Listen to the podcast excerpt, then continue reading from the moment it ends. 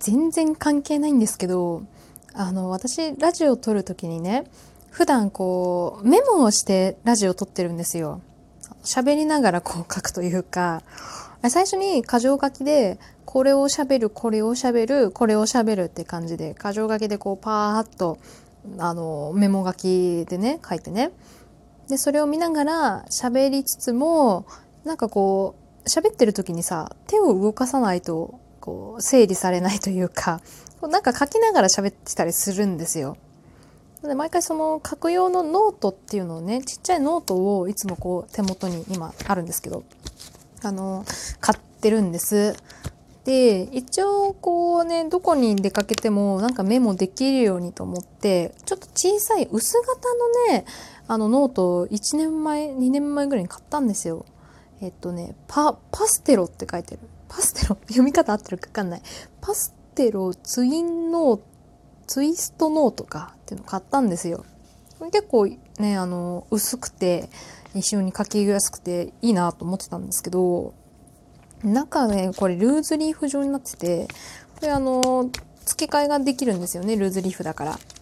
で、もう紙がないから、こう、ロフトとかに行ってね、中のルーズリーフを買おうと思ってさ、あの、一回に行ったんですよ。そしたら、あのー、これね、大きさがちょっと特殊で、あの、A、A4、A4 じゃない、英語ぐらいかなと思いきや、英語より若干小さいサイズ。だけど、その、規格がなかったんです。え？と思って。で、改めてこう見たら、なんか専用のルーズリーフ使ってくださいみたいな書いてあるんですよ。リュルリーフサイズ 182×128 ミリみたいな。で、あの、どこにも売ってなくてですね。で、結局調べたら廃盤になってて、もう二度とこのルーズリーフの紙は手に入らないってことに気がつきました。何のためのルーズリーフ？そしてちゃんと規格の合ったもの買えばよかった A4、A5 サイズのノートを買えばよかったと今非常に後悔をしておりますということで、えー、そろそろ行ってみましょう負けない、めげない、くじけない。あなたの身近にはモットーに、週一で人事部ペタコのぼやきと奮闘劇をあなたにお届け。人事部ペタコはくじけない第258回目。今週もよろしくお願いいたします。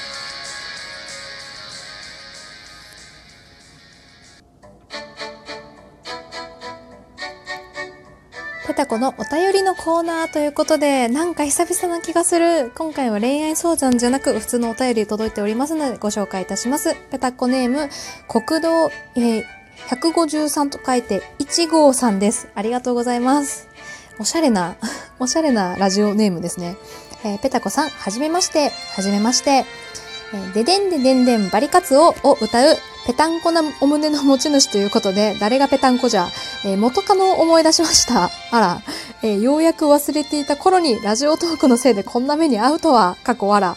ごめんね。えー、あれ、美味しいですよね。元カノに勧められて旅行先の静岡で買い、一緒に食べたことがついこの間のように思い起こされます。かっこ涙。ああ、あの、なんだっけ、あの、ちょっと待って、出てくる、出てくるんだけど、バリカツオくんね。え皆さんも知らない方いたらぜひ調べてほしい。バリカツオで。あの、鰹節を乾燥させてチップスにしたやつですね。あれ非常に美味しいんですよ。うん。えー、私もあの曲は頭から離れません。彼女のことはやっと離れ始めていたのに えー、あの人も、ああの人ってのは彼女さんかな、えー、彼女さんもバリバリ仕事をする人でしたので、まさかまさかの同一人物か？と思いましたが、人事兼営業ではないのでほっとしました。そっか。えー、また、大佐さんとの絶妙なトークも楽しみにしております。あのトークは癖になります。えー、加えて過去回に遡るのはほどほどにするように精進します。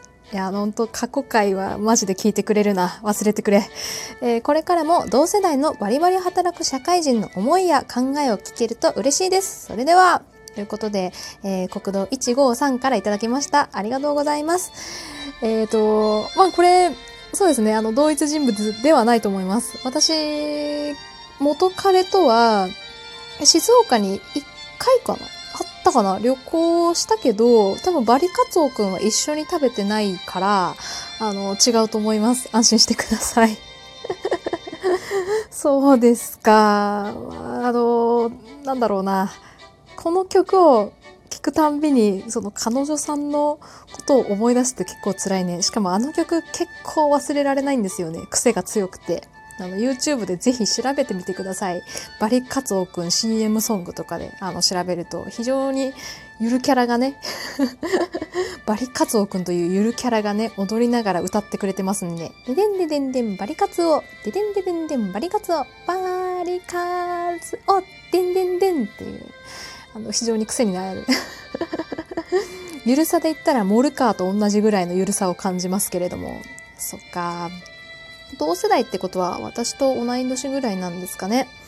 本当はね、こう、人事部ペタコアって言ってるくらいなんで、こう、なんだろう、人事のさ、日々の仕事とかをこう、お伝えをしたいんですけど、お伝えをすると、なんか、多分、会社勤めの方はショックを受けるというか、あと、ちょうど今ね、就活時期じゃないですか。あの、なかなか なかなか忙しくてですね、どうしても愚痴寄りになりそうな気がしてて控えてますけれども、えっ、ー、と、まあ、なんだろうな。こう同世代の方も聞いてくださってるってことでね、ちょいちょいそういうちょっと仕事の話もしてみても面白いのかなと、このお便りで思いました。えー、いちごさんありがとうございます。えっ、ー、と、引き続きお便りご紹介していきたいと思います。えー、レーニンさんからいただきました。ありがとうございます。かわいいペンネームですね。えー、ペタコさん、こんにちは。こんにちは。僕は進路のことで先生と喧嘩をしてしまい、3週間目も合わせていません。ありゃまあ、関係を直すにはどうしたらいいでしょうかラジオトーク頑張ってください。ということで、ペタコネームレーニンさんからいただきました。ありがとうございます。あー、レーニンさんちなみに年おいくつなんだろう進路ってことは中学、高校生かな高校生で先生と喧嘩しちゃったのか、うーん、そんなに気にしなくていいんじゃない？いや、っていうのはその、先生はどうなんでしょう？ベテランの先生なのかしら？新米なのかしら、まあ、どっちにしても、あの、よくその、よくっていうか、進路のことで揉めるっていうのは、先生あるあるだと思うんで、あのね、レーニンさんが思うほど、別に、なんだろう、先生気にしてないと思いますよ。だって先生大人だから。ただ、まあまあ、とはいえね、とはいえ、なんかきっかけ、普通に戻るためのきっかけっていうのは確かに必要だなぁと感じておりまして、それはね、レーニンさんが作ってあげるべきだと思う。うん、先生から何のアクションもないんだったら、あの、レーニンさんが関係を直したいんで思う、直したいと思っているのであれば、今ちょっと気まずい状態なんですよね。目も合わせない気まずい状態。で、まあ、何事もなかったかのように挨拶をしてみたりとか。そのわかんないですよ。レーニーさん自身が、その、どうしても、ね、その、曲げられない進路を提示して、喧嘩して、もうもう、なんだろうな。自分のこの進路を認めてくれなきゃもう嫌だっていう確固たる意志があるんだったら別ですけど、もう関係を修復したいっていうところだけ考えれば、あの、レーニンさんが何事もなかったかのように、あ、先生おはようございます。おざいますみたいな感じで、あの、行けば、そね、それが普通に戻るきっかけになると思いますんで、先生も、あ、おはようって言ってくれると思いますよ。そこでレーニンさんが普通にこう挨拶してんのに向こうが無視するなんていうね、大人げない先生だったら、それはちょっと先生としてどうかなって私は思いますけど、まあまあ多分、多分、あの、普通に返してくれると思いますんで、まず自分が、あの、普段通り、いつも通りに接してみるってことを心がけてみてはいかがでしょうか。なので、まあ卒業、進路のことってことは、もう卒業も近いのかしら。まだかな ?2 年生ぐらいなのかしら。まあまあちょっとやってみてくださいよ。ということで、レニさんありがとうございます。今日は、今日はこんなところか、あ、最後ね、もう一通だけあった。もう一通だけ。これお便りというか、あの、感想ですね。ありがとうございます。え、質問箱からいただきました。えー、ペタッコネームがないのでペタッコさんと言いますね。えー、ペタコさん、最初にラジオを聞いた時から、ペタコさんの声が耳から離れません。お、お それは、褒め、褒めてくれてるのかな？えー、ありがとうございます。受験の時もずっとペタコさんのことが忘れられなくて多分落ちました。それは、知らんよ。それは知らんよ。あのー、まあ、あのー、あ、お便りありがとうございます。で、私のペタコのね、経験則から言えば、多分落ちたなって思うときは、大体受かってるんで大丈夫大丈夫。なんとなく受かってるかもしれないって思うと落ちるんですけど、いや、今回ちょっとやばいかもしんない、落ちたかもなって思ってる時は、案外平気だったりするんで、あの、安心してください。で、あの、留年しちゃったら、また私のラジオを聞いて頑張ればいいんです。悪魔か 大丈夫だよ。受験で1回2回失敗したところでね、人生にそう大きな影響は与えないんで、あの、大丈夫大丈夫。安心してください。受験に失敗したからというよりも、受験が終わったその後の方が重要になってきますんで、受験なんかね、もう最初のスタートラインに立つぐらいの気持ちで、そのスタートラインに立つのがちょっと遅れたからってね、その長い人生に大きな影響は与えないと私は思ってるんで、えー、安心してください。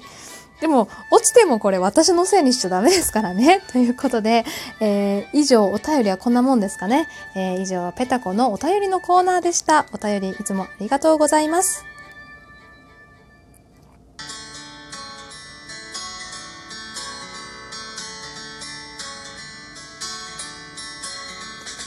ということで人事部ペタコはくじけない今週はいかがだったでしょうか？今週と言いつつ毎日毎日配信してる気がするんですけれども。